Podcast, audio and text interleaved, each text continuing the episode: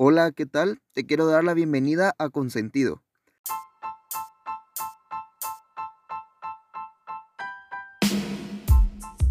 En este espacio me escucharás hablar de temas muy interesantes como deporte, películas, tecnología, consejos, entretenimiento en general para acompañarte en lo que sea que estés haciendo.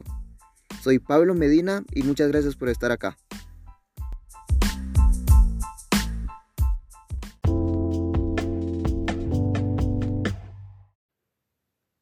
Hola, de nuevo gracias por estar acá. Sean bienvenidos al segundo episodio del podcast Consentido.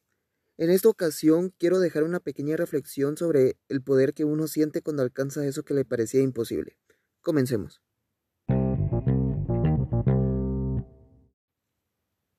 La mayoría de la gente tiene tres aspiraciones principales a alcanzar en la vida. La primera es el dinero, la segunda es el triunfo y la tercera es el amor. Yo me atrevería a decir que incluso trabajamos y vivimos en torno a esas tres cosas. De hecho, podemos combinar las tres, podemos combinar dos de ellas o simplemente solo por una. Pero el punto es que nos desenvolvemos en torno a esto y te voy a decir por qué. Nosotros buscamos ganar en algo, siempre, y por eso es que nos proponemos metas. Y si no estamos emocionalmente bien, la meta que tenemos es mejorar nuestro estado de ánimo o simplemente no hundirnos más. Y el punto es que siempre buscamos algo. Y les voy a presentar cada una de estas tres cosas.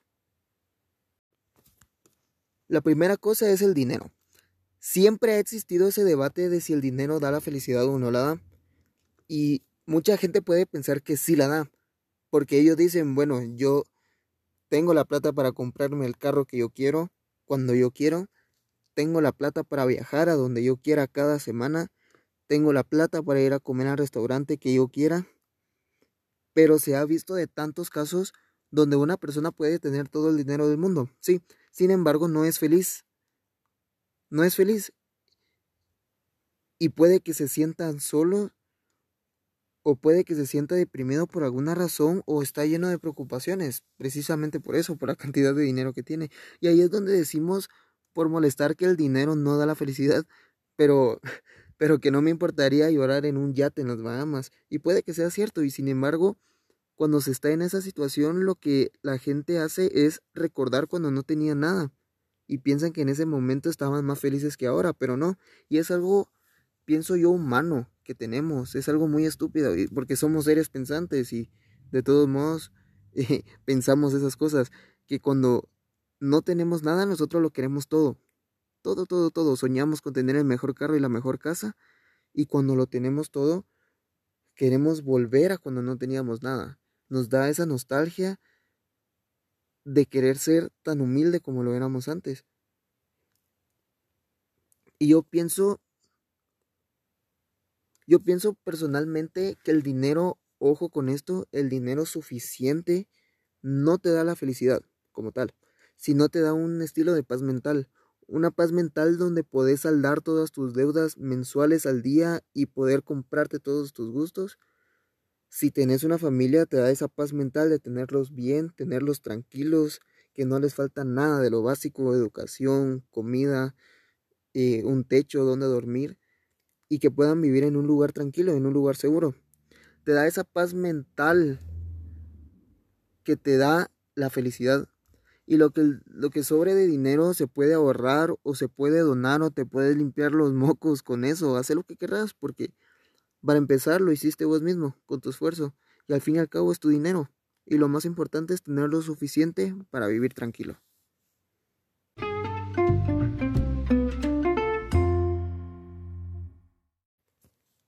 La segunda cosa es el triunfo. Y con triunfo me refiero literalmente a ganar las cosas, ganarte las cosas, ganar tus clases cuando estás estudiando. Eh, si sos deportista, ganar campeonatos, eh, trofeos, ser reconocido y tener patrocinios en todos los eventos. Y como decía al principio, por algo es que nosotros nos imponemos metas. Y también sucede que nos imponen las metas. Como llegar a una mínima en la U, esa es una meta que nosotros al final de cuentas es general, pero la tomamos personal. Y obviamente no estoy en contra de una avaricia ganadora si se trata de ganar de una manera sana, donde ganar signifique tu esfuerzo, tu humildad, y no cagarte en alguien más. Y que ganar no significa que, que tenés que hundir totalmente a alguien para tu propia satisfacción personal. Ahora mira cómo se asocian las partes, porque para muchos triunfar en la vida es tener dinero. Sin embargo, el éxito no se, no se mide de esa manera. El éxito es algo muy subjetivo. De hecho, te voy a contar. Yo tengo un emprendimiento con mi hermano. Nosotros hacemos artículos promocionales y de regalo. Y hemos aprendido a ver el éxito de esa manera. Nos hacen, por ejemplo, un pedido de 100 tazas. Nosotros estamos empezando en el negocio y le ponemos un precio a cada una que lo calculamos desde un principio y al final está bien, las entregamos a tiempo y el cliente quedó satisfecho, nos pagó, tenemos el dinero, pero nadie vio todo lo que pasó detrás, donde 60 de esas tazas salieron mal y fue algo fuera de nuestras manos, pero las tuvimos que repetir de todos modos, repetimos 60 tazas, en total hicimos 160. Tuvimos esa pérdida y obviamente no recibimos ese dinero completo porque tuvimos que, compensarlo. Pero no fracasamos. A pesar de eso, a pesar de esa pérdida, el trabajo en general fue un éxito. ¿Y por qué? Porque sabemos que nos, lo, lo, que hicimos mal y por mula lo volveríamos a hacer, lo volveríamos a repetir así, porque ganamos experiencia, porque ganamos conocimiento y lo más importante es que en ese caso quedamos bien con el cliente y con las puertas abiertas para que nos puedan volver a contratar. Y a eso me refiero con el triunfo. Es más que cualquier otra cosa externa que signifique ganar, como tener el trofeo, es saber que lo hiciste bien, que pusiste todo tu esfuerzo y que al final de cuentas no se dio, pero lo intentaste y no es mediocridad, simplemente es una manera diferente de ver el triunfo. Y así es como lo tenemos que ver todos.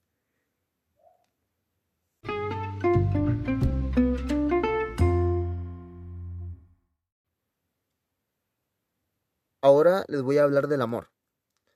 Esto lo dejé de último porque es un caso un poco especial y voy a poner este ejemplo. Ok, yo veo a una chava en la U que se me hizo guapísima desde un principio.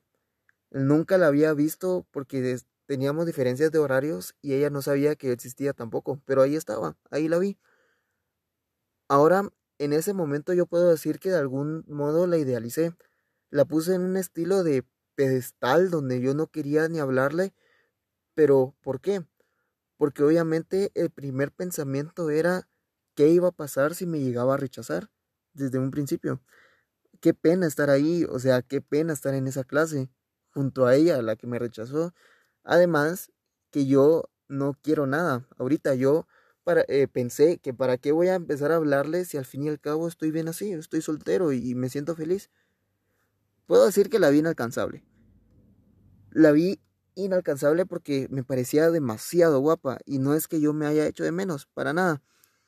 Pero la veía así por esa probabilidad tan grande de que me rechazara, que no era de un 100%, ojo con eso, pero estaba la probabilidad. ¿Sí?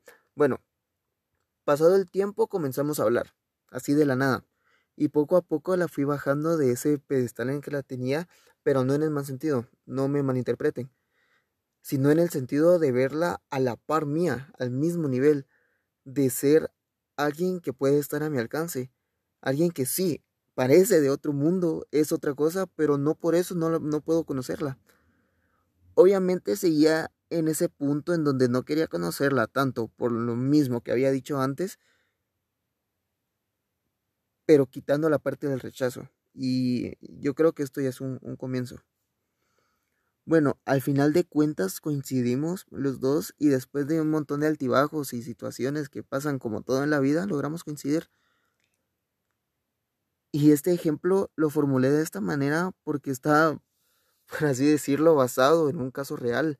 Al principio yo la proyecté como alguien inalcanzable, alguien que no sabía si podría tener o, o si podría siquiera hablarle. Pero cuando conseguí conocerla caí en la cuenta de que no es más que yo, ni yo soy más que ella. Simplemente estamos a la par, estamos al mismo nivel y es que nadie es más que vos. Sos igual a todo el mundo. Todos somos iguales. Estamos a la par, valen igual. si estás con una persona en la misma situación en la que estuve yo desde un principio, valen igual. Y al conocerse, ambos van a ganar igual. Y al final de cuentas me di cuenta que no era inalcanzable. Y ese es el poder al que yo me refiero con el título de este episodio. Que si nosotros proyectamos algo como inalcanzable fuera de nuestras manos, nos ponemos ese peso en el zapato nosotros mismos y no podemos caminar para conseguirlo. Y muchas veces las cosas llegan sin pensarlo, sin buscarlo. Y eso fue lo que me pasó en el caso del amor. Y ahora pienso en que no tengo todo el dinero del mundo, ok, y tengo cuentas que pagar, pero estoy agradecido con lo que tengo y sé que en algún momento lo tengo que solventar todo. Pienso también que no he logrado todavía todo lo que me he propuesto y me voy proponiendo cada día, pero lo sigo intentando. Y, y bueno, también pienso en que no sé qué vaya a pasar en un futuro con mi relación y estoy tomando un riesgo tremendo grabando todo esto pero ahora estoy feliz con ella y me, y, me siento bien y siento que vale la pena, yo sé que vale la pena. Aclaro que hay límites, ¿sí? O sea, nunca se tatúen por nadie, ojo con eso, pero tomen ese riesgo y hagan todo para llegar a tener lo que querían inalcanzable. Porque, anoten esto, un pensamiento, cuando lo convierten en plan, pueden tener el mundo en sus manos y lo logran llegar.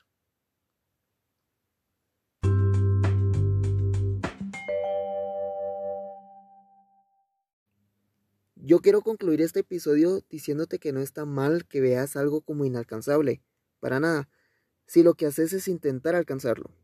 Obviamente todos tenemos sueños y tenemos ideas y te das cuenta que todos los grandes inventos, todos los grandes logros, las grandes empresas empezaron por eso, por un sueño y por una idea, pero ellos la convirtieron en plan cuando trabajaron por alcanzarlo. Lo que quiero decirte es que nunca es tarde para lograr eso que tanto querías. Nunca. Mucho ánimo, ¿sí? Sos una persona muy capaz y solo te lo tienes que creer. Nada más.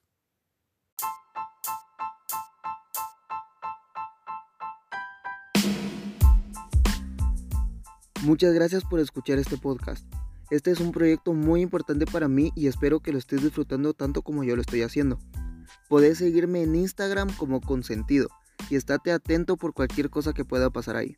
Voy a estar subiendo consejos, noticias relevantes, muchas cosas que podrían interesarte. De nuevo, muchas gracias, que estés muy bien, saludos.